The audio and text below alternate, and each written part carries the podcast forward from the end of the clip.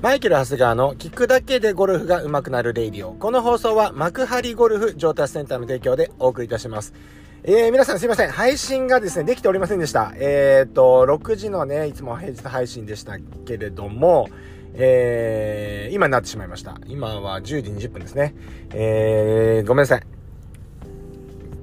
えー、何ですかえー、なんだっけみんな、皆さんはね、あの、なんだっけえー、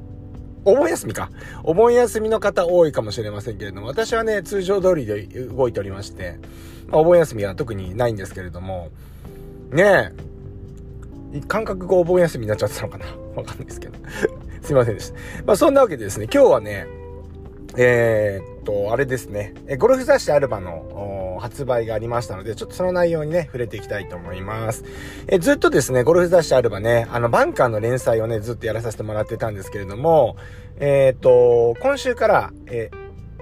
アイアンショットの連載になりました。え、ありがたいですよね。なんか、あんな連載を続けてやらせてもらえるって、他のコーチではなかなかあまりないので、まあ、あのー本当にあの、編集部の方には感謝感謝なんですけれども、まあ、今回の内容ね、さらっとね、話をしていきたいと思います。えー、アイアンショットなんですけれども、えー、クラブの振り抜きのとこの話ですね。で、まあ、僕の動画でもね、結構最近はね、多くなってきてる内容ではあるんですけれども、手元が目標方向に、えー、動いちゃダメだよっていうことで、えー手元がね、目標方向に、ハンドファーストにしようとすると、目標方向に手出したくなるじゃないですか。まあ基本そうすると、フェースって開きますよね。だからみんなハンドファーストにするとフェースが開いて右スライスします、シャンクしますっていうコメントが多くなるんですけれども、えー、ハンドファーストで打つのにも、あのー、やっぱりルールがあって、しっかり体の回転でハンドファーストにしていかなきゃいけないですね。なので、手元をですね、バックスイングから、あのね、よく、昔よく言ってたのが、体の周りを手元っての衛星のように回ってくるんだよっていうことで、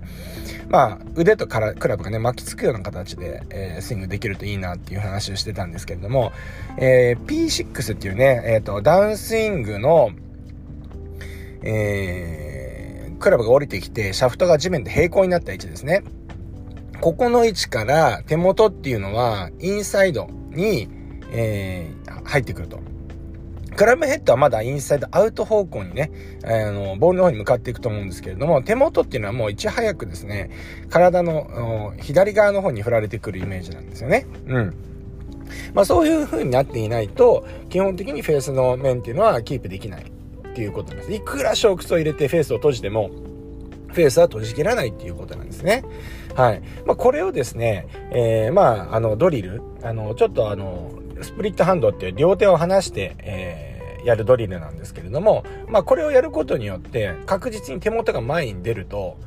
うん、手の動き、手の、うん、向きですかね。手の動いていく方向が違っていると、フェース面が返ってこないっていうのがわかるんで、まあ、両手を離してね、あの、イメージ出ししましょうっていう風には、あしてるんですね。なので、あの、まあ、これはです、詳しくはあの、写真でですね、あのー、まあ、僕の今雑誌ですね、えー、今週、えー、今、書店コンビニで並んでいるアルバさんに出てますので、まあ、そちらをあのご覧いただければなというふうに思うんですけれども、まあ、スプリットハンド、両手を離して、えー、振るっていうことですね。まあ、これをやると手元がやっぱりちゃんとインサイドに触れてこないと、まあ、左側の方に触れてこないと、えー、フェース面っていうのはまっすぐ出ないよ。フェースを閉じる動きっていうのは小屈だけじゃないっていう話なんですね。はい。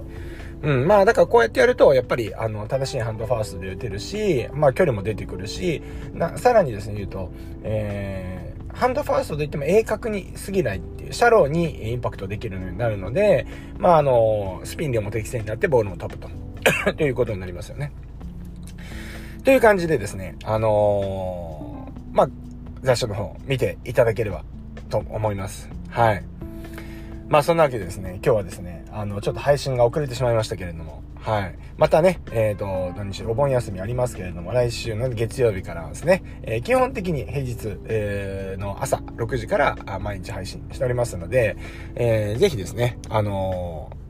毎朝、あの日課。まあ、朝聞けない方はですね、まあ、お昼とかね、まあ、夜とかね、まあ、なんかながらでね、聞いていただければなと思います。おすすめはですね、えっ、と、あれですね、ワイヤレスイヤホンで聞く、ながら聞き、聞きをするっていうのが、えおすすめです。はい。最近はね、なんかあの、収録で、やっぱり、ハンズフリーであるとね、まあ、すごく収録しやすいんだけど、やっぱ声が小さくなるっていう問題があったので、まあ、それをご指摘受けて、まあ、確かにそうだなって僕も思ったんで、えー、なるべくあの、ながら、ながらというか、運転しながら、そのね、あの、ハンズフリーで撮るのはちょっと、あの、今やめてるんですけれども、はい。なんでね、なんかちょっと、そう、あの、収録が少し、あの、ギリギリになっちゃうんですよね。やっぱり、ライフスタイルの中にこうね、収録が今まで入ってたんで、それがしっかり撮るぞっていう感じにならないと撮れなくなっちゃったんで。まあ、むずいよね。うん、でも、やっぱり、クオリティ？あのあ、YouTube もそうだけど、YouTube の画像よりもどっちかっていうと音声の方にすっごい注意してるんですよね。音声がちゃんと撮れてるかどうかっていう方のが大事なんで。うん。まあ、ここはやっぱりちょっとしっかり撮っていかないとなというふうに思っております。そんなわけで、